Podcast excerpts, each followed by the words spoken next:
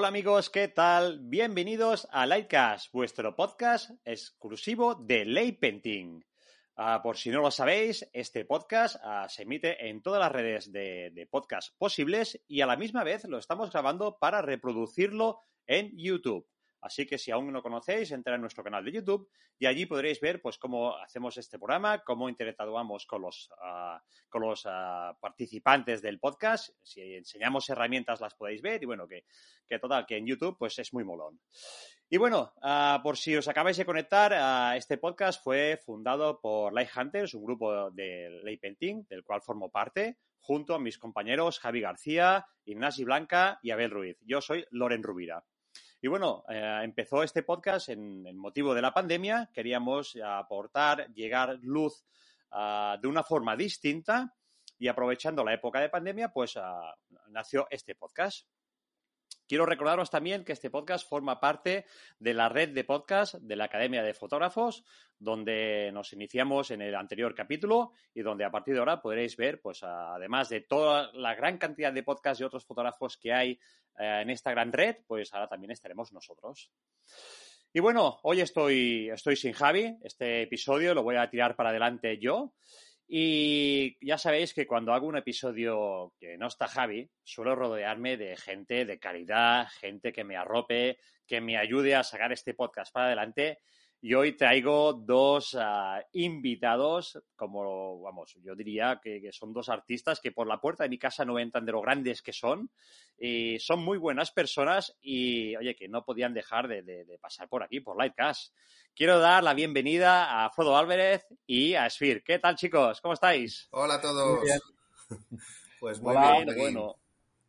Esto sí que es un episodio de nivelazo de nivelazo. O sea, ahora cuando Javi escuche este episodio mm, se va a cagar en todo porque va a decir, hostia, esto es, este episodio va a estar de, de, de la leche y, y, no voy a estar allí y me lo voy a perder. Pues mira, Javi, lo siento. Las estrellas solo conmigo, ¿vale? Bueno, chicos, para quien no os conozca, uh, me gustaría que hicierais un poco de presentación. Uh, Frodo ya nos acompañó en un, en un episodio de Lightcast junto a Patri 10. Y bueno, quizás hay algún despistado que acaba de conocer este podcast, que se une por primera vez y no sabe quiénes sois. Entonces, si os parece, Frodo, empezamos por a ti y explícanos un poco a qué te dedicas, qué haces, cómo has llegado aquí y, y, bueno, en fin, que la gente te conozca un poco. Vale, pues hola a todos, hola Loren, hola Javi que no estás, Ignasi.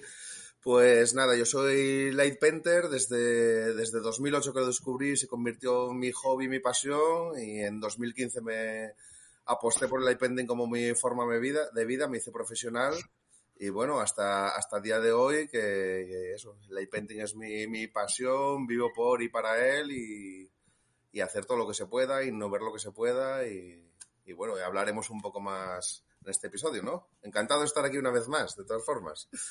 Qué bien, Frodo. Y al otro lado, ¿a quién tenemos? Bueno, al otro lado está Sphere. Eh, nada, yo soy artista. Realmente el light painting, pues lo conocí como allá por el 2006, no sé si 2006 o 2007.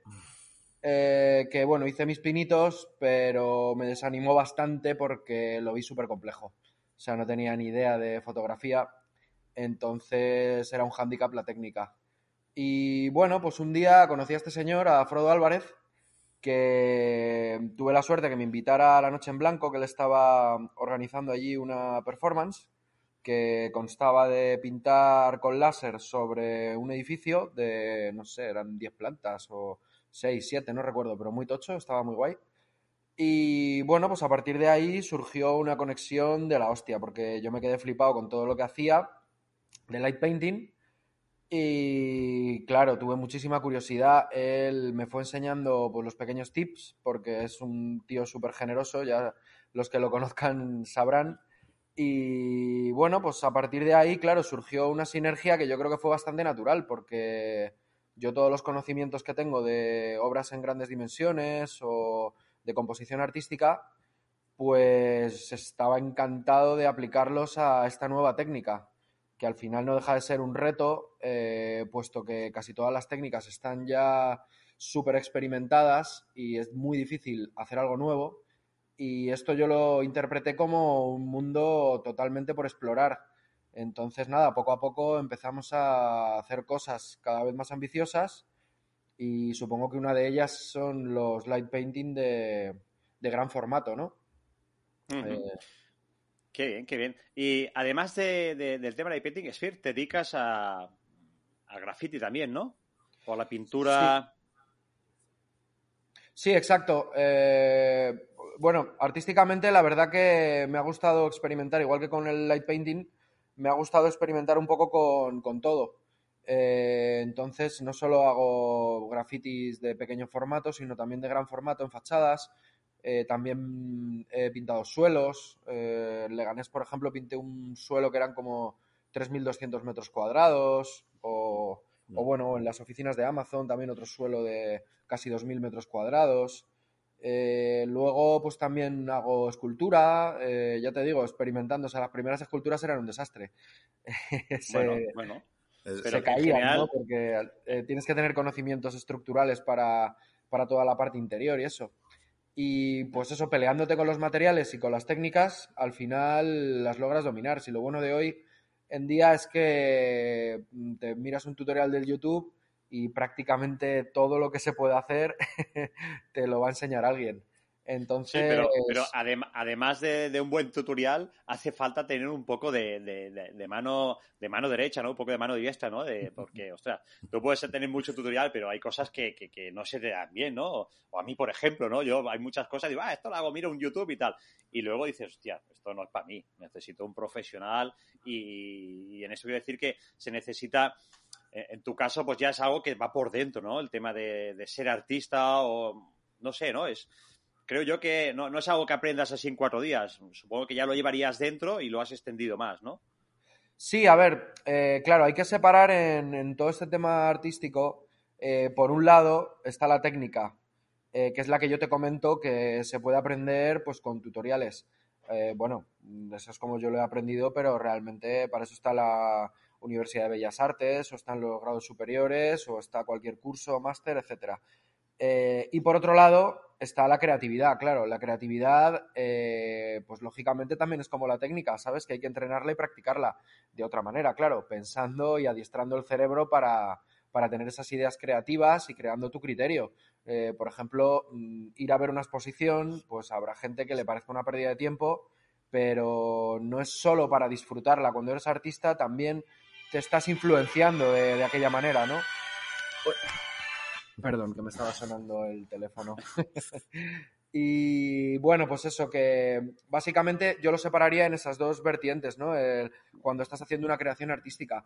Entonces, gracias a todo este bagaje que yo te comentaba, que he aprendido, eh, pues atreviéndome a, a experimentar con técnicas nuevas, te van aportando para otras cosas. Y entiendo que muchas otras cosas que yo he aprendido técnicas eh, las he aportado en el light painting y eso es lo que al final le da un poquito de frescura ¿no? al, a nuestra técnica, vamos, a nuestra forma y ya luego, claro, y ya luego cuando te juntas con Frodo, que es un crack con el tema del light painting, con tanta experiencia, con tantos años, también artista y también con, un punto de, arte pues, pues bastante extenso, diría yo que hacéis un combo, un combo súper, súper, súper extenso y vamos, que os proponéis retos que, parecen imposibles para muchos, pero para vosotros es un, es un, es un, coser y cantar, ¿no?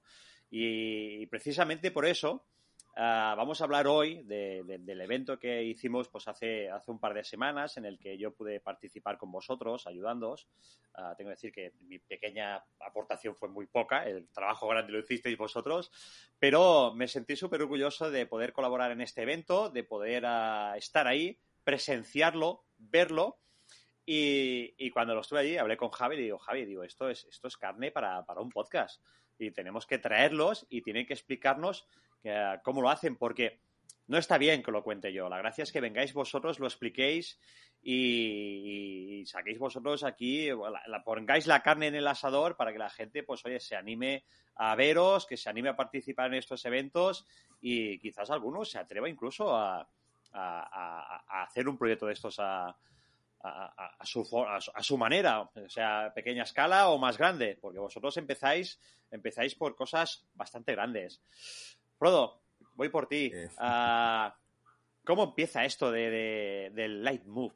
¿Y, qué es esto de Lightmove? Para que la gente lo conozca. Vale, pues el Lightmove para mí es una experiencia artística y participativa que está enfocada principalmente a ciudades para intervenir en un espacio público con una foto de grandes dimensiones hecha desde una posición elevada de manera que creas una obra de arte, pues por ejemplo en una plaza, en un lugar bastante abierto, y das la oportunidad de participar también los propios ciudadanos, dándoles una luz y unas tareas, y son parte del diseño final, que también colaboran con un conjunto de artistas, y buscamos crear una, una obra pues muy chula, interviniendo en la ciudad, que pasa a ser parte, parte del legado artístico de esa ciudad, y aparte que la gente se siente muy orgullosa de participar en ello, y vemos un poco también la, la, importancia del trabajo en equipo, que juntos podemos hacer cosas más grandes y mejores y al final es una experiencia muy bonita que a mí lo que más me gusta es ver cómo la gente que participa, pues ahí no hay, no hay edades, sexos ni clases sociales, todos van ahí con la mayor de sus ilusiones, todos pintando encantados y todos llevándose un, un gran recuerdo, que eso es lo que nos dice la experiencia y eso es un gran premio. Más, es, es una experiencia, yo que la he vivido ahora desde dentro, puedo mm. decir que es súper divertida. Como decías, no tiene edades, no tiene sexo, o sea, no hay, no hay, no hay clases aquí. Había gente mayor, había pequeños niños, o sea, había ah, grandes, pequeños, había de todo, o sea, y todos les veías con una sonrisa y pasándoselo bomba. Además, para muchos de ellos estaban descubriendo el lay painting, que, es lo de siempre. Y veías esa cara de ilusión que tiene la gente cuando conoce el lay painting por primera vez. Y bueno, al final es como una fiesta de luz así grande, por así decirlo, y, es súper divertido. Pero mm. claro, ah, esto está muy bien vivirlo desde dentro. Eh, claro, tú vas allí, te dan una lucecita, pinta aquí, te dicen haz esto, haz lo otro, pero claro, todo esto es mucho más complejo, ¿no? Hay un trabajo detrás, ah, días de preparación, ah, diseño de un boceto, y bueno, si os parece, vamos a un poco a desglosar esto un poco para que la gente sepa ah, cómo se llega a una imagen de estas, de estas dimensiones. Y empezaría, Frodo, por preguntarte ese, ¿quién os mandó o, qué os dio por liaros la manta a la cabeza y decir, vamos a hacer imágenes lay painting a gran tamaño? ¿Cómo, surge esta idea? A ver, pues la primera de todas que hicimos eh, fue en 2013, en una noche blanca en Oviedo, donde nos invitaron a, oye, ¿podríais hacer algo con este, el Paseo de los Álamos, un paseo que hay en un parque de, Oviedo, que tiene un antiguo mosaico ahí bastante chulo, al que nadie le da importancia y parece ser que había sido hecho por un reconocido artista de su época y tal, se le quería dar un poco de, relevancia. Entonces, bueno, ahí nos tiramos la manta a la cabeza y hicimos nuestra primera foto. Eh, teníamos una tijera elevadora y hacíamos la foto al mosaico que estaba como dividido en cuadrantes, pero de aquellas trabajamos con una cámara reflex normal, la ciudad estaba iluminada y estábamos limitados a dos minutos. O sea que allí era una contrarreloj hacer esa foto y entonces como teníamos una cuadrícula, teníamos nueve cuadrantes, lo que hicimos fue un equipo para cada cuadrante. Pedimos voluntarios y bueno, realicemos esa foto y la verdad que fue todo un éxito y luego interiormente sentimos que,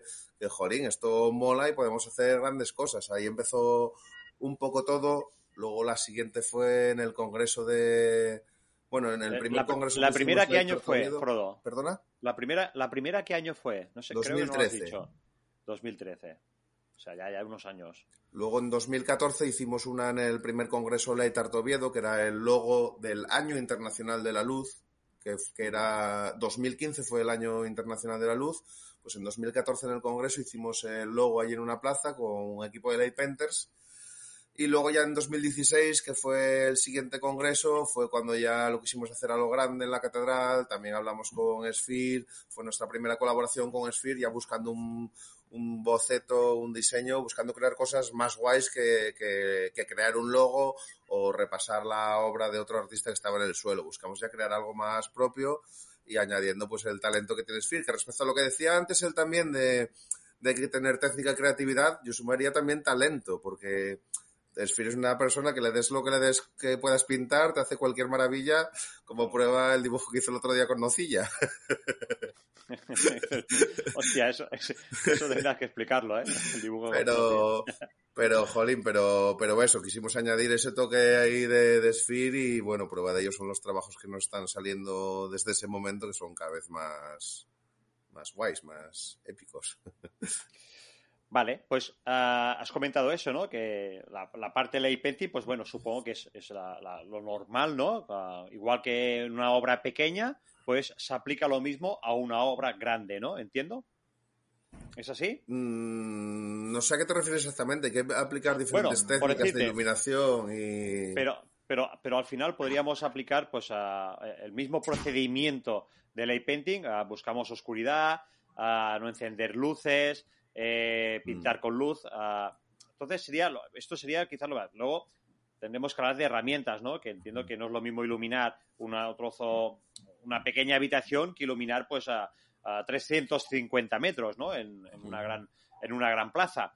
Pero bueno, uh, aquí entrando ahora en la parte, en la parte creativa del dibujo que decía Frodo que, interviniste tú, ¿no? Pues, mm, ¿cómo, ¿cómo, se crea esta imagen? ¿Cómo, ¿Vosotros tenéis una idea en la cabeza o ahora viene alguien y nos dice, oye, quiero hacer, pues como decía aquí Frodo, pues en Oviedo quiero hacer, aprovechar esta avenida o quiero esta plaza, quiero hacer un dibujo o quiero que hagáis una obra de luz. ¿Cómo, cómo se engendra? ¿Cómo nace esto? ¿Qué, qué, qué, tenéis que hacer? O sea, tú haces un boceto en una libreta y luego eso lo haces extenso. ¿Cómo funciona? Explícame un poco, porque yo esto soy muy torpe y lo desconozco. Sí, a ver, mi forma de trabajar es eh, crear un boceto previo y ese boceto eh, después llevarlo a cabo. Eh, hay gente que trabaja de otra manera, como pudiera ser improvisando, ¿no? Y bueno, pues al final, Quizás es más arriesgado, ¿no? No solo que es más arriesgado, sino sobre todo pues que cuesta más trabajo para trabajar con un cliente. Porque, bueno, contratar a alguien sin saber lo que va a hacer normalmente o eres un artista, no sé, que te dan prácticamente licencia para matar, que llevas toda la vida y saben que vas a hacer algo determinado, confían muchísimo.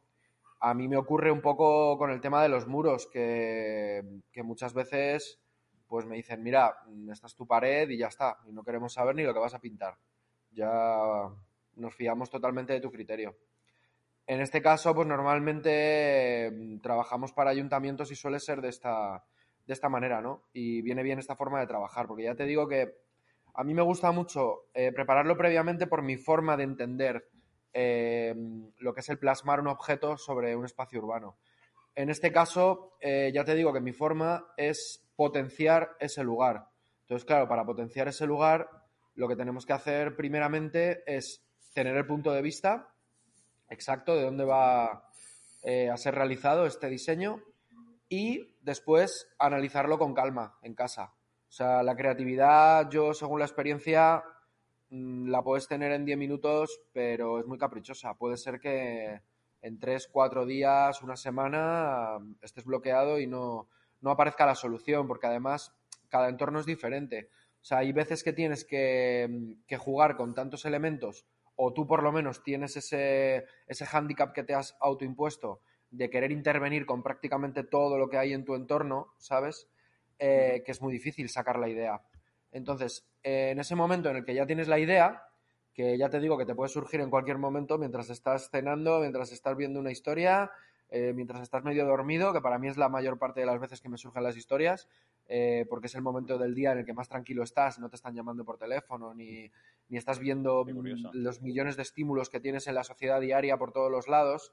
¿Sabes? Eh, y entonces, bueno, eh, aquello de tener una libretita al lado de la cama para apuntarte tus ideas eh, siempre es bueno en el momento de, crear, ¿no?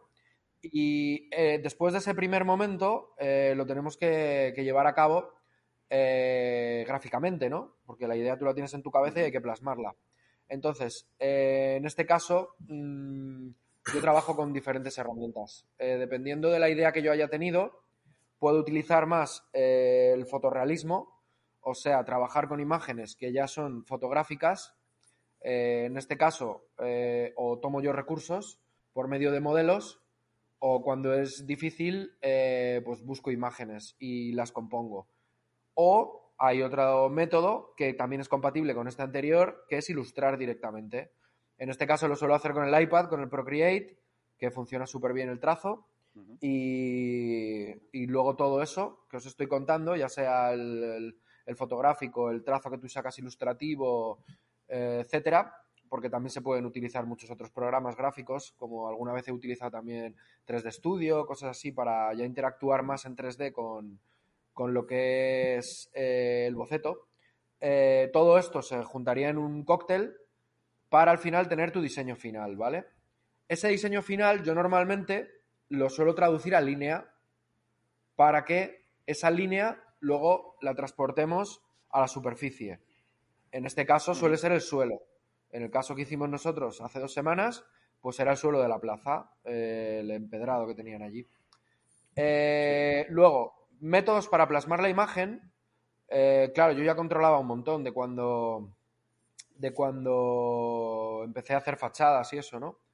Tenemos muchos. el más básico, vigente desde la antigüedad, pues es la cuadrícula. la cuadrícula es simplemente medir eh, unos cuadrados que a ti te vengan bien para el nivel de detalle que tú le vas a querer dar. Entonces lo marcas con tiza, con un tiralíneas de estos de obra o con, con cinta, con lo que tú quieras, ¿vale? Y transportas tu diseño eh, cuadradito por cuadradito a la superficie, en este caso, que es el suelo, ¿no? Eh, si quieres más nivel de detalle, pues a lo mejor en un cuadrado le puedes meter a su vez más cuadrícula para tener más detalle, ¿no? Después está la transparencia, que es tirarte tu línea sobre una transparencia, irte todo el rato al punto de vista y poner la transparencia entre tu cara y eh, lo que es el, suelo, ¿no? En este caso, a dibujar. Y mediante, mediante este truquito, pues vas todo el rato sabiendo dónde están las líneas, eh, dónde están o dejan de estar, ¿vale? Estos son los métodos tradicionales, los cuales yo usaba antes siempre eh, hasta que mm, me modernicé un poco para el tema de marcaje, porque el otro día, como ya visteis, lo que hicimos fue una proyección. Esto es infinitamente más cómodo, infinitamente más fácil. Eh, pero claro, no siempre se puede. Hay veces que la superficie es gigante, hay veces que tenemos mucha luz. Entonces, claro, si tú estás ofertando eh, este tipo de experiencias, lo que no puede ser es que porque de repente no haya posibilidad de la proyección, no puedas hacerlo. ¿sabes? Es, conveniente que, que, no dejes de lado este tipo de, técnicas también a la hora de... Bueno, supongo que ahí entra la, la, parte profesional, ¿no? Las dos primeras que has comentado, pues claro, eh, son las difíciles y son las de realmente la de artista, la de profesional de llevarlo dentro, ¿no? las de oficio, por así decirlo. Sí. En cambio, la de, la de meter un proyector y proyectar contra el suelo y, vamos a decir, calcar, ¿no? Pues en este caso sería calcar la imagen que estás uh, proyectando en el suelo, pues esto sería lo, más fácil y más rápido, ¿no? Pero claro, como, como bien dices tú, hay veces que, viene muy bien porque el sitio, la localización te da esas facilidades, pero hay otras veces pues que no, que entonces dices, bueno, aquí entra mi mano de, mm. artista de profesional del gremio, de la pintura y, de, y del diseño, ya es cuando pues tengo que luchar contra, contra estas adversidades y hacerlo. yo os tengo que decir que yo participé, participé en, en, una, en una, antes de la vuestra, participé en otra, con, con, con, Carla Escalero también, lo hicimos en el Festival de, de Photography Parets. Y en el caso de dibujar, en este caso, pues eh, venía un chico, Jordi, que es un, es un chico que domina el tema del pintado de cascos y hace, hace caligrafía en los cascos y bueno, pinta los cascos y es un tío que, es muy fino. Y él, ostras, más o menos llevaba una idea en el papel, en un papel dibujado y oye, con esa idea él iba dibujando en el suelo y lo iba haciendo y lo iba haciendo él con tiza, pipí, a ver, así, aquí un poco más, aquí un poco menos. Hablas de la de Canals, la del árbol de Navidad aquel.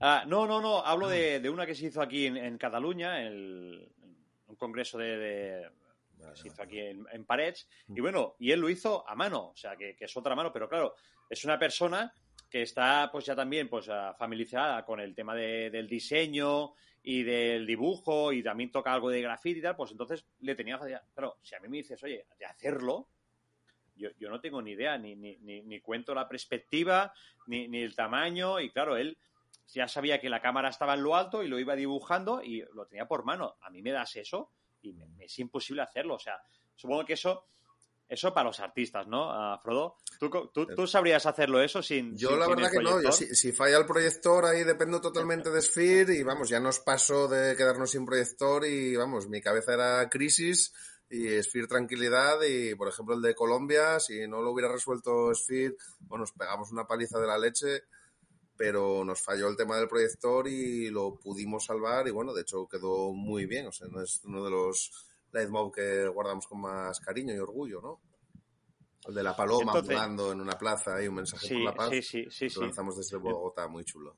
Entonces, dices una paloma volando, para quien no lo haya visto, pues bueno, en este caso, pues no se conformaron con, con una sola imagen, que hicieron tres, y estas tres imágenes, al solaparlas, al juntarlas, creaban el movimiento de que esta paloma pues iba aleteando, iba moviendo las alas y daba la sensación de que volaba, ¿no? Mm. Entonces, esto es, un, es un, un, plus más a este servicio, a este reto que tenéis, que es decir, eh, no es suficiente con una sola imagen, sino que vamos a darle más vida a esta imagen, ¿no?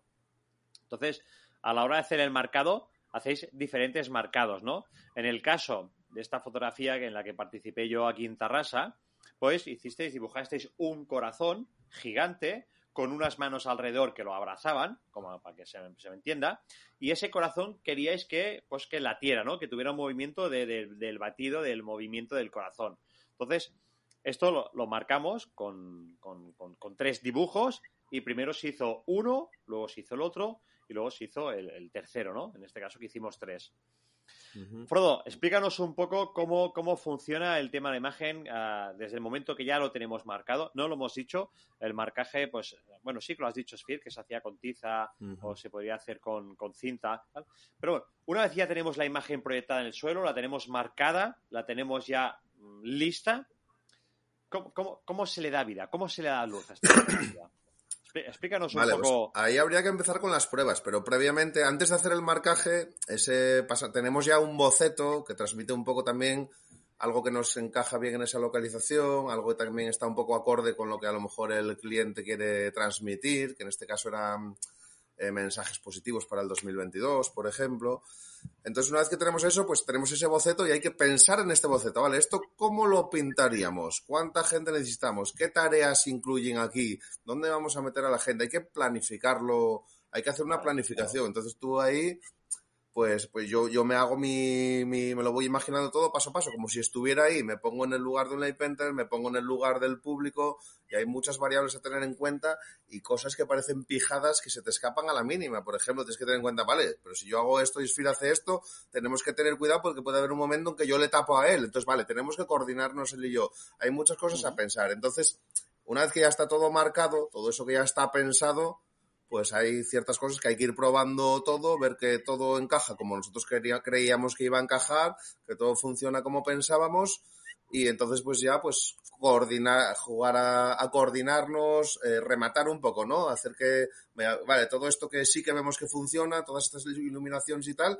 vamos a coordinarlas un poco mejor, pensando también un poco en los órdenes y, esas cocinas. Entonces lo primero son las pruebas que creemos totalmente necesarias sobre todo también las cosas que vemos que son un poco más delicadas o que nos pueden dar problemas o que no sabemos del todo si van a funcionar bien. Imagínate que introducimos un elemento nuevo, en plan, mira, yo creo que esto va a quedar aquí genial, pero hasta que no lo ves en las pruebas, pues a lo mejor te llevas una decepción. Eso pasa en las fotos normales que hacemos de lay painting. Muchas veces te lo vas imaginando en la que pintas, vas a ver la foto y es como te la imaginaste. A veces es peor y a veces es mejor. A veces te llevas una sorpresa para bien y a veces para mal pues normalmente aquí jugamos con eso y evidentemente la experiencia va haciendo que, cada vez sea mejor esa parte de, planificación. Claro.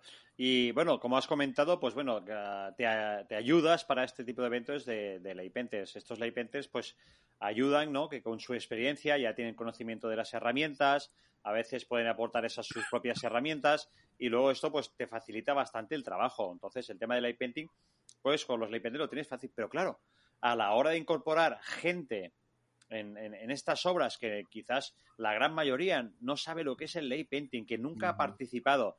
¿Cómo, ¿Cómo, se coordina esto? ¿Cómo, ¿Cómo se genera? Supongo que ya buscáis trabajos fáciles o ya buscáis una manera de que, puedan pintar pues de una forma divertida y, sobre todo pues que, que, no estropeen esa obra que tenéis en la cabeza. ¿Cómo, cómo se genera esto? Pues, a ver, hay que pensar, sobre todo lo que no podemos dar una lista de instrucciones a la gente que, se nos pierdan por el camino. Entonces hay, que pensar en algo que sea, son muchas variables, tienes que pensar en algo que tienes que pensar que no se aburran, que sea sencillo de realizar, sencillo de entender. Entonces hay que jugar a la vez divertido también, ¿no? ¿Cómo, perdón? Y a la vez que sea divertido, ¿no? Que no sea que se aburran, que se... Hostia, qué cosa más pesada. imagínate que, dices, vale, pero necesito un grupo de 10 personas que haga un círculo. Pero coño, si la, si la foto dura 10 minutos, esas personas que hicieron un círculo están eh, 9 minutos y medio aburriéndose. Eso no es viable, por ejemplo. Entonces son muchas cocinas que hay que que hay que pensar e intentar. Por eso decía antes también que, a la hora de planificar también me intento ponerme en la piel de los painters. Nosotros, cómo vamos pintando, intentando también estimar un poco mentalmente cuánto tiempo nos llevaría, porque ese es el tiempo que la gente también debería estar pintando o ocupada. Y, bueno, hay que tener en cuenta todo eso y luego me pongo también en el lugar del público y, hacer, intentar pensar lo, lo que hacen ellos y hacerlo y ver, vale, pues esto, pues necesito algo, hacer algo más para no aburrirme, necesito intentamos pensar un poco esas cocinas. Yo luego también, porque sé que a lo mejor la gente le cuesta más retener la información, esas instrucciones, también suelo hacer un, un vídeo para toda esa gente que se nos inscribe a los Mob, porque encima desde la pandemia lo estamos haciendo con limitación de público para hacerlo seguro, cumplir las normativas de sanitarias de distancia social y todas esas cosas. Entonces, bueno, eso lo, lo que nos favorece a nosotros es que tenemos un registro de las personas y podemos contactar con ellos. Entonces, también previamente, antes de llegar al Mob, ya tienen un pequeño vídeo de instrucciones que, bueno, aunque allí se explique otra vez in situ, quieras que no, pues eso ya es algo que retienen. Y una vez que lo explicas allí, pues ya lo entienden mejor, porque a lo mejor me vieron a mí y les explico, mira, para escribir una palabra hay que hacer así, o para hacer un destello hay que hacerlo así. Entonces, aunque luego lo hagas in situ y haya que practicarlo y muchos lo hagan mal y lo vuelvan a hacer, quieras que no, pues un poco ya lo van sabiendo un poco por dónde van los tiros y les cuesta menos aprenderlo, yo creo. Y así no vienen, no vienen con el desconocimiento, ya conocen un poco cómo va el tema, mm. han visto un vídeo, bueno, eso está muy bien, eso está genial. Y, luego, pues a la hora de hacer, pues eso hace que ayuda, que a la hora de, hacer esa obra, pues sea mucho más fácil. Pero bueno, dentro de todo esto, Claro, aquí tiene que haber una coordinación, coordinación por parte de la IPENTI, un operador de cámara, ah, hay alguien que tiene que estar ahí administrando y, Sfir, en este caso, ¿cómo se comunica esto? ¿Cómo va? O sea, no, no sé, el que está arriba en el elevador con una cámara pega un grito, venga, ya podéis empezar. Y entonces la gente empieza a ir, ah, o hay alguien que no, vosotros por aquí. ¿Cómo va esto? ¿Cómo funciona? Porque todo esto eh, eh, como por decir, tenemos un montón de instrumentos y si tocan a la vez es un desastre, no se escucha nada con, con, claridad. En cambio, si hay un director de orquesta que va diciendo ahora este instrumento, ahora el otro, pues al final sale una buena obra, ¿no? Pues supongo que en este caso esto funciona igual, ¿no? Tiene que haber un director de orquesta y alguien que vaya dirigiendo y vaya moviendo los hilos para que esta obra, pues al final llegue, llegue a su fin con éxito, ¿no? Sí, a ver, en este caso nosotros nos hemos ido un poco eh, evolucionando, hemos ido progresando, porque al principio eh, recuerdo que era un poquillo desastre, eh, para empezar porque no teníamos walkies y para continuar porque estábamos un poco estresados, ¿no? ¿no? No teníamos la experiencia que tenemos ahora de que las cosas funcionen y bueno, pues todos los directos que no tienes lo suficientemente probados porque no es fácil tener la Catedral de Oviedo con una grúa etcétera, etcétera, para poder ensayar esas cosas y vamos un poquito a lo loco. Eh, entonces se notaba ese caos, ¿no? Y poco a poco, pues como te decía, por ejemplo, introduciendo walkies en el equipo para que estemos comunicados en todo momento. Eh, otras veces Frodo lleva el iPad y puede, podemos estar visualizando cómo está quedando la obra a tiempo real, cosa que es la hostia eh, en el momento de de, joder, poder corregir alguna cosa, poder aplicar más luz donde necesite, etcétera. Eh, pues bueno, todo ese tipo de cosas poco a poco las hemos ido eh, pues teniendo un poquito más estipuladas hasta que hemos llegado al punto en el que estamos que, también pues llevamos normalmente también un maestro de ceremonias que, nos gestiona un poquito al público, eh, uno o varios, con sus ayudantes, etcétera. Porque eh, creo que cuanto más organizada esté la cosa, incluso mm, más tranquilo se nos ve a nosotros, creo que todo eso se lo estamos transmitiendo al público y van a ser capaces de divertirse más, ¿no? Eh, mm, si tú quieres participar y pasarlo bien, pero ves que, todo es un caos, pues joder, mm, no vas a disfrutar. Lo vas a pasar mal por el que está organizando todo esto y aparte que no te vas a enterar bien de las cosas. Y creo que ahora mismo está todo estructurado como muy didáctico para que la gente eh, primero reciba unas pequeñas nociones eh, de cómo se hace y a partir de eso, pues les damos una pequeñita responsabilidad eh, para que ellos puedan sentirse también partícipes de la obra. Eh, no es simplemente mm, repite una línea como, no sé, como un autómata. Entonces, en este caso, por ejemplo, en el corazón, pues le explicamos a la gente que la manera de escribir en light painting es al revés, todo se voltea. Y bueno, a partir de que la gente primero hizo unas fotitos de prueba para que ellos se dieran cuenta de que no es nada fácil. Después tienen ese reto de escribir una palabra, eh, hacerlo bien técnicamente y aparte, pues tener esa posibilidad de aportar tu creatividad y tu rollo artístico, porque en este caso, pues la tipografía tú la puedes complicar como tú quieras o tratar de hacerlo todo lo bien que tú quieras, o incluso también podían hacer pequeños dibujos, iconos, cosa que es bastante difícil. Eh, lo que te quiero decir es que en este caso, pues la gente mm, tiene un reto, ¿no? Eh, o hacerlo súper bien, o pasarlo bien, o simplemente participar y conseguir el objetivo, ¿no? En este caso. Entonces creo que esa es una motivación muy importante en, la gente y que conseguimos a partir de tener todo mm, bien estructurado y bien programado. Además de ello, ah, os, arropáis de, un buen DJ, de un buen locutor, Además, tenéis proyección a tiempo real de la fotografía, o sea que en este caso la gente está viendo también, lo hablo porque lo vi este, aquí en Tarrasa, ah, se estaba proyectando esa fotografía en, la pared de, la plaza, entonces la gente podía ver a tiempo real lo que estaba haciendo, con lo cual no están dando palos de ciego, o sea, estaban allí pues ah, disfrutando y viendo lo que estaban haciendo, con lo cual estáis creando una obra, pero tenéis una fiesta allí montada, había buena música, había un locutor que lo petaba, que lo estaba haciendo súper bien, iba animando, se hicieron pruebas, o sea, al final la gente disfrutó muchísimo, disfrutó muchísimo porque, eh, y no lo digo ahora por, por peloteo sino lo digo porque yo estuve allí y pude ver la cara de la gente, pude ver, uh, interactuar con ellos, ir explicándolos y tal, y en todo momento la gente se siente artista, se siente allí en ese momento que es parte de esa fotografía y, la gente lo vive muy bien y, lo disfruta muchísimo. Y no sé, habéis conseguido un, un, rol eh, o habéis conseguido convertir pues una, una, una, si se me permite, una simple imagen de ley painting, pues sea una gran fiesta en la que participe todo un pueblo, ¿no? Mira, eh, te voy a interrumpir porque realmente eh, yo llevo pensando esto desde hace mucho, ¿no? O sea, yo sí realmente dejé de de mi trabajo de informático, en el cual pues ganaba una pasta, etc, etc, estaba todo muy reconocido, por el arte, fue por eso. O sea, fue al final por, disfrutar. Eh, entonces creo que es muy importante no, perder ese espíritu, ¿no? Eh, de que cuando nosotros estamos haciendo esa creación, eh, al igual que nosotros estamos disfrutando, nuestro objetivo es que la peña que participe también disfrute y pase un buen rato, ¿no? Ya te digo que para mí es básico. O sea, es parte de, es intrínseco en mi oficio.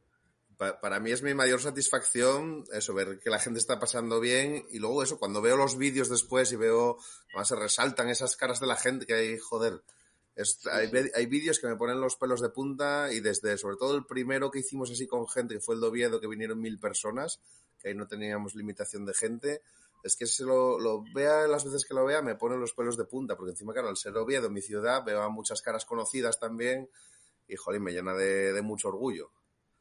Entonces eso es, un, eso es un premio, es lo que, lo que tenemos que luchar por ello y, realmente porque es también lo que, lo que intentamos vender, ¿no? Una experiencia para la gente, que la gente vaya, lo disfrute y les llenamos de, ilusión y eso se puede ver en sus miradas y, sus sonrisas. Y lo bueno de ello es que además ah, gracias a este tipo de, trabajos, pues cada vez son más los, los, ayuntamientos, los municipios, las empresas que apuestan por el ley painting, ¿no?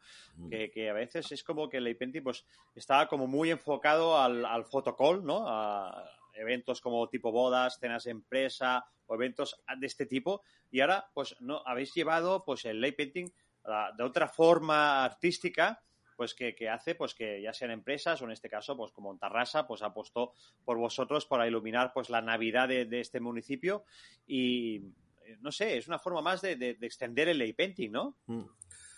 Yo, yo siempre creí mucho en el potencial que tiene el light painting. De hecho, igual que Sphere, yo era programador, yo soy matemático, estaba trabajando en programador y decidí dejarlo todo por apostar por el light painting, que además estaba muy en bragas a nivel de, de vivir profesionalmente el light painting. Entonces yo me enfoqué un poco a los eventos y claro, no te puedes quedar solo en el fotocall, hay que seguir innovando y llevándolo cada vez a cuanto más grande mejor, cuanto más te apoyen y si tienes, consigues los medios necesarios para ello, puedes hacer cosas tremendas. Yo siempre pensé que en el light painting estamos, conocemos lo que es la punta del iceberg.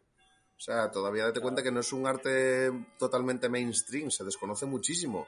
Imagínate cuando se conozca mucho, se practique y se conozca cada vez más su potencial y haya de verdad, pues a lo mejor empresas gordas que quieran apoyar tu trabajo, hacer cosas ahí muy épicas, no tiro Red Bull a un pavo de la estratosfera, pues quién sabe si algún día se puede hacer cosas impensables a lo mejor a, a día de hoy, ¿no? Oye, ¿te ves haciendo el en el espacio o qué? ¿Ahora que has dicho eso? A mí me encantaría, no te creas que no se me pasó por la cabeza, ¿eh? puedo, tenerlo ahí como un sueño el día que tache esa, esa X en el to-do list. Ese va a ser guay ese día. Qué bien. Pero bueno, chicos, no os conformáis con, esta fiesta que además pues le echáis más salsa con el Gigantes de Luz, ¿verdad? Mm. Me gustaría que explicarais un poco lo que es el Gigante de Luz, porque mira, precisamente yo que soy bastante, bastante cenutrio, al principio liaba, me pensaba que Gigantes de Luz eran las obras que hacéis a, gran tamaño, y no, eso es el, el Light Move. ¿Qué mm. son los Gigantes de Luz? Bueno, los Gigantes de Luz, eh, pues fue como una evolución que le dimos al Light Painting. Queríamos hacerlo porque normalmente el Light Painting siempre es como, como algo secundario, es algo que acompaña a un evento, ayuda a reforzarlo, a darle más presencia, pues la presentación de no sé qué, o fiesta de esta empresa, cosas así, ¿no? Y queríamos darle un poco de, autonomía y queríamos que funcionara por sí mismo como una animación completa. Entonces, ¿qué, ¿qué, hicimos? Pues fue sobre todo añadir un DJ que aporta la parte musical y crea ahí un ambiente de allá donde hagas tu historia y luego también añadimos la proyección a lo bestia. De ahí viene lo de gigantes de luz, de retratos gigantes de luz. Entonces, pues así sin quererlo, pues definimos este, este evento que podría animar él en sí mismo, sin necesidad de, de otro evento principal, podría ser Gigantes de Luz, una acción única que anima toda una plaza, y bueno, juegas también un poco con, que sea participativo con la gente, hacemos retratos a la gente y jugamos un poco con su sorpresa, ¿no? Porque ahí sí que tenemos siempre la carpa así así, de manera que ellos están deseando salir de la carpa y verse proyectados a lo grande, pues en esa fachada de su ciudad o esa iglesia o ese lo que sea en su ciudad. La gente se siente ahí, pues pues muy orgullosa de estar ahí, le gusta verse ahí en grande y, y, al final se lo pasa muy bien. Y luego con la música que ponemos con el DJ, que son últimamente lo intentamos incorporar todo lo que podemos porque, porque funciona y yo lo veo, lo veo allí. No es lo mismo tener música que tener ahí un DJ animando que también es, es consciente del tipo de gente que tiene ahí, lo que les puede gustar y sabe ir conduciendo un poco el, el ánimo y el ambiente que, que estamos allí viviendo. Entonces fue Gigantes de Luz, una acción que funciona muy bien, había sido pensada especialmente para ciudades, para festivales de luz por todo el mundo y bueno, la pandemia la tuvimos el año pasado y nos fastidió todo este tema de festivales de luz, pero aún así está funcionando bastante bien. Y, vamos, no sé, estoy muy contento con los gigantes de luz porque funciona muy bien y la gente lo disfruta muchísimo. Y encima lo podemos hacer en formato más tranquilito o, por ejemplo, el otro día en Oviedo en la Noche Blanca y jugamos en casa, este se puso a tocar allí tecno con su público porque era es un DJ bastante que tuvo bastante reconocimiento en su día y ahora había abandonado un poco la noche y vamos, le dio ahí cañita y teníamos ahí, no sé, a, muchísima gente, pero bailando, dándolo todo, que no podía ni, ni parar de pinchar y al final hicimos allí una gran fiesta. Qué bien, qué bien. al final, eh, lo decíamos, es una fiesta y es una fiesta para la gente que asiste, para la gente que está allí currando. Yo en este caso, con vosotros, estuve currando aquí en Tarrasa y me lo pasé bomba. Tuve mis momentos de nerviosismos en el momento de empezar, también porque, tengo que decir, era, para mí era algo nuevo, tenía el miedo. Yo, en mi caso, iba con mi compañero Ignasi de Light Hunters y teníamos que hacer, nada, pues teníamos que hacer unos, unos destellos de luz encima del corazón y, vas con el miedo y decir, hostia, si ahora la cago. Y si ahora, hostia, está toda esta gente haciendo aquí y ahora yo por decirte meto la pata o tal. Es, decir, vas con ese miedo, ¿no? Recuerdo cuando, cuando, cuando Frodo me llamó para decir, oye, Loren, ¿te interesa aquí tal, no sé qué? Y sí, sí, sí, sí, tal, ¿te bien? Y me dijo incluso decir, hostia, ¿cómo te ves operador de cámara y tal? Y dije, mira, digo, me da igual lo, lo que me des, porque me acojona y me ilusiona cualquier cosa que me des. Porque, ostras, tú ves toda esa obra, todo el trabajo que hay, toda la gente que hay ahí coordinada, y dices, hostia, ahora voy yo y, mm. y tengo que encender una luz roja y me equivoco y enciendo una verde y jodo toda la obra. Es decir, hostia, pues estaba con esos nervios y con ese miedo de decir, hostia, a ver si soy yo aquí el cabronazo que voy a joder la foto y, me van a pegar aquí de hostias.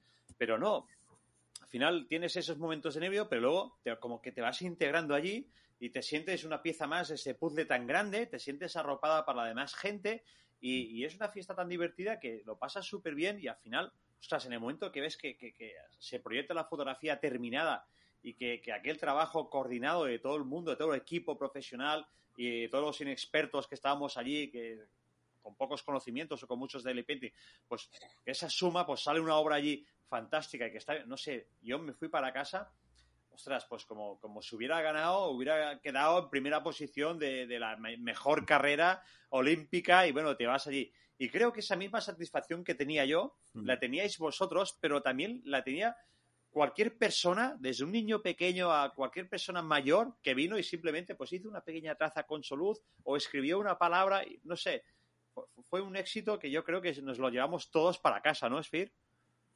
Sí, por supuesto, lo que te comentaba antes. Eh, no deja de ser una fiesta. Creo que todo el mundo lo pasó muy bien en el previo. Y bueno, el colofón de esta fiesta es la imagen. Que tampoco vamos a ir técnicamente al megamilímetro, como tú estabas diciendo.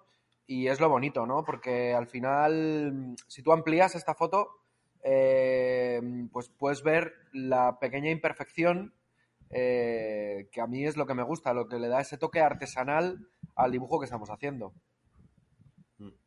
fue, una, fue una fiesta bestial y yo digo, yo repetiría este mismo fin de semana próximo porque y, recomiendo que, ostras, que cuando os llame Frodo, os llame Sphere para participar en esto porque tenéis la suerte que, que va a vuestro municipio y sois Light Painters y Frodo te llama, oye, ¿quieres participar? Oye, animaros, animaros porque es súper divertido. Y si no os llama, por lo que sea, pero eh, y es en el municipio de lado, o tenéis la posibilidad de asistir como público, ir, ir, porque, porque es una fiesta, de verdad, se disfruta muchísimo. Yo me lo pasé en bomba, ah, lo pasé súper bien. Luego Frodo nos hizo unas fotos en el fotocall, que también queda ahí como recuerdo, y fue una experiencia para, para mí maravillosa.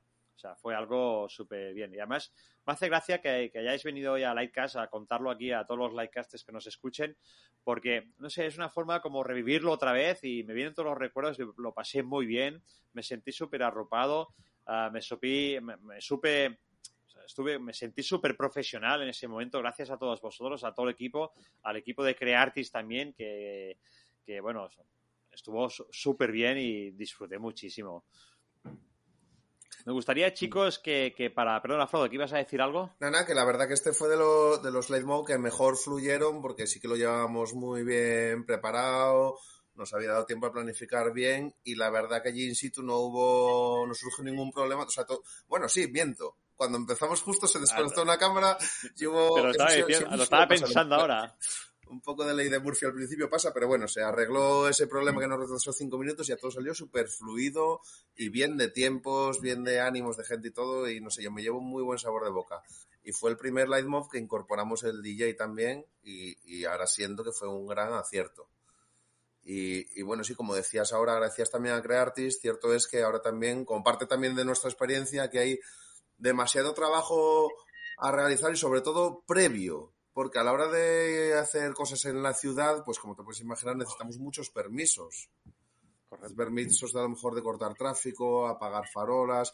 Y eso cuando tratas con ayuntamientos es burocracias, papeleos, mareos. O sea, eso por un lado. Al final, organizar una cosa de estas también lleva mucho, mucho tiempo detrás de esas cosas y ahí es algo que ya aprendimos un poco a delegar y sí que ahora contamos con, alguna agencia que nos lo produce, como en este caso fue Creartis, que es una de las agencias con las que trabajo. Otras veces es eh, nuestra amiga Elena con When and Where. Y, bueno, eso que también les agradecemos y son parte del éxito también de estas, de estas, de estas acciones. Y bueno, gracias a este trabajo, al tipo de obras que hacéis, pues bueno, esto os ha llevado a viajar por todo el mundo. Y has citado algunas ciudades, algunos países, pero pero bueno, esto es, es, bastante extenso, ¿no? Yo creo que, habéis llegado hasta la China, ¿no? En China hicimos una, no era, la hicimos un equipo de, de Lightpenders, ahí no hubo participación ciudadana, pero sí que, vamos, uf, eso fue eso fue tremendo porque teníamos un tifón encima. Sphere te puede contar la locura también que fue eso, porque madre mía. Pero la resolvimos y con una foto increíble y que, vamos, las fotos que más cariño tengo de en las que participé en toda mi vida, porque en esa foto pues sale, participa desde Darius Twin de Los Ángeles, Lich Factor alemanes, Roy One chino, eh, bueno, por supuesto, Chukov de Rusia, los franceses, más, más, Dilis, Está Lucio también. ¿Quién me dejó? De, de Riders of Light aquí en Madrid. Me dejó alguien más. Es malo enumerar a gente, pero luego si te dejas a alguien. Nada, tío. Bueno, estaba Edu también, ¿no? Edu Cajigal también. Bueno, éramos una tropa que, joder, para mí esa foto es historia del pending, porque nunca más, yo creo que nunca más se va a dar la posibilidad de poder hacer algo juntos esas mismas personas o, o de ser va a ser muy, muy difícil. Mira, podría estar guapísimo un, un reencuentro dentro de 20 años. Hacerlo, hacerlo, aquí en España por eso, ¿eh? que así pueda venir. Que si os vais muy lejos me cuesta, me cuesta negociarlo con la jefa. Ojalá. Chicos, uh, para que la gente pueda ver estas obras uh, desde su casa, desde, desde una tablet, una, uh, un móvil, desde su ordenador, desde donde sea, tendréis una página web, tendréis algún Facebook, algún Instagram. ¿Podéis decirlos por aquí para que la gente pueda seguir y veros? Sí, a ver, si se quieren ver estas obras en concreto, jolín, la verdad que ahora que lo dices teníamos que recopilarlo bien, porque sí tenemos una web que se llama lightmobexperience.com, que es donde empezamos a registrar a la gente, pero deberíamos actualizarla con todos los trabajos ahí para que se puedan ver y sirva un poco de, de, de archivo histórico de esto, ¿no? Porque si no, sí, están mm. nuestras redes sociales, pero yo creo que falta un sitio donde se vean solo este tipo de trabajos. Mis redes sociales son vale. childrenofdarklight.com mi web y Instagram y Facebook Children of Darklight y TikTok y todo, todo Children of Darklight. Tú estás en todas las redes, ¿no? Sí, alguna me quedará, pero... Sphere, ¿a ti dónde te pueden ver la gente? ¿Dónde te bueno, pueden conocer? Los míos son S, F, H y R. Y eso, pues básicamente instagram.com barra Sphere o Twitter barra Sphere o sphere.com. Ya te digo, siempre con la H intercalada. SFH, porque pff, me han puesto mal el nombre incontables lo, lo, veces, la verdad. Lo, lo raro, yo, Además, yo, creo que te ponen el nombre más veces mal que bien en, rep en reportajes y entrevistas sí. y eso. Además, además tengo, que, que, tengo que decir de, de tu nombre que, que, poca gente conoce tu nombre real, ¿verdad? sí. Me, me, hizo gracia porque, mira, es esas cosas que siempre ha sido Sphere, Sphere, Sphere, Sphere. Y eh, bueno, escuché en este día pues que, que, le decías a una chica que tu nombre solo lo conocía tu madre y pensé, hostia, pues no le voy a preguntar porque. Nada, si mi nombre es Hugo, tampoco es ningún secreto. Si la, ah, la no, movida. Yo pensaba, lo tenías muy hecho. El, el único tema es que, eh, pues bueno, muchas veces los medios. Eh, se empeñan en, en querer mostrar tu nombre cuando tampoco tiene mucho sentido.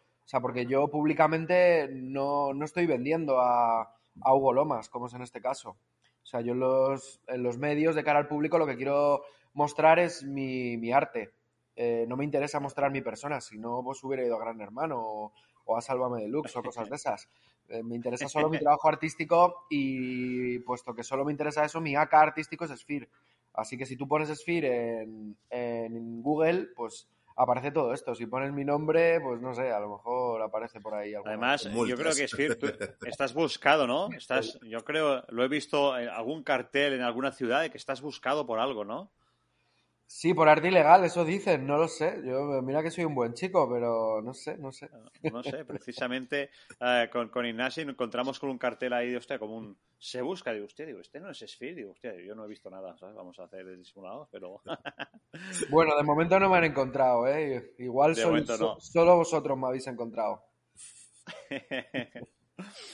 Bueno, chicos, ya voy a dejar en las notas del programa pues a vuestras redes sociales, voy a dejar toda esta información que hemos ido comentando aquí para que la gente pues que pueda interactuar, pueda encontraros, que pueda hablar con vosotros, que pueda preguntaros si tiene alguna inquietud. Que aproveches, Phil. Y... Exacto. Y bueno, chicos, yo no sé si nos hemos dejado algo en el tintero. Seguro que sí, porque, porque detrás de, estas grandes fotos pues hay, muchas cosas. Pero no sé si queréis, llegado a este punto, comentar algo. ¿Creéis que, falta algo que, no se ha dicho? Mm. Yo creo que suficiente ha sido guay.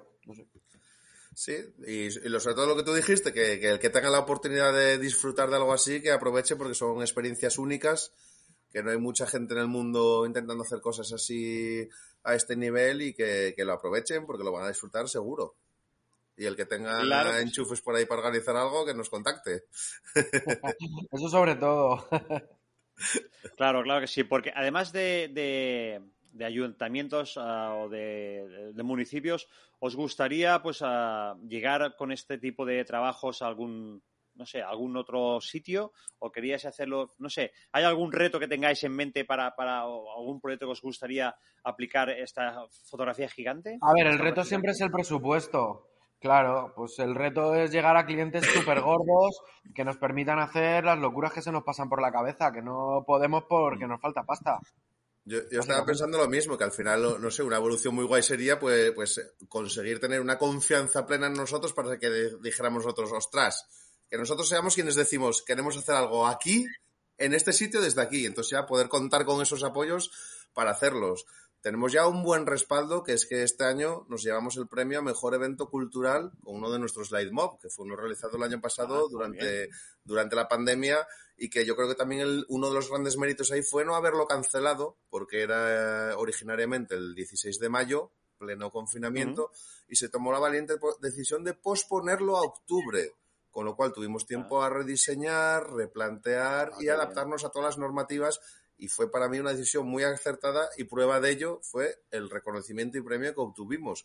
Cuando tantísimos, tantísimos eventos se cancelaron, algunos entiendo que eran necesarios, pero a lo mejor otros se podrían haber pospuesto y, readaptado, no lo sé. Para mí yo ahí les agradezco muchísimo pues que hubieran hecho eso y haber conseguido ese premio, que es una muestra de calidad de lo que hacemos y que es una gran experiencia. Así que a seguir creciendo y pintando el mundo. Pues mira, precisamente eso es lo que deseo, que, que, sigáis creciendo, que sigáis pintando vuestras fabulosas obras por todo el mundo y que sigáis cosechando premios, porque estoy seguro que os van a ver muchísimos más y estoy seguro que, nos saltaremos a ver de este tipo de, de fotografías, de moves.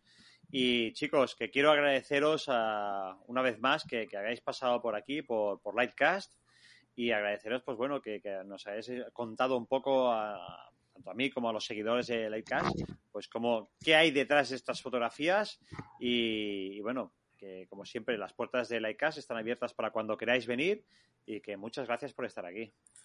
Pues nada, muchas gracias. Gracias a, ti, Loren. Gracias a ti, Loren, a todo vuestro equipo y felices fiestas a ti y a todos los que nos escuchen. Claro que sí. Recordaros que voy a dejar a, vuestras redes sociales en las notas del programa. Y bueno, para quien no sepa dónde encontrarnos, dónde vernos, recordaros que, podéis seguirnos en todas las plataformas de, podcast, ya sea Spotify, ya sea Google Podcast, Apple Podcast, iBox. También podéis encontrarnos en YouTube, en el canal Light Hunters, en Facebook Light Hunters BCN, en Instagram arroba lighthunters.es en nuestra página web www.slayhunters.es y luego recordaros que tenemos un correo habilitado para que nos mandéis pues, vuestras inquietudes, vuestras aventuras, si queréis que hablemos de algo en concreto o queréis que comentemos alguna fotografía vuestra, pues lo podéis hacer mandándoslo a lightcast.lighthunters.es.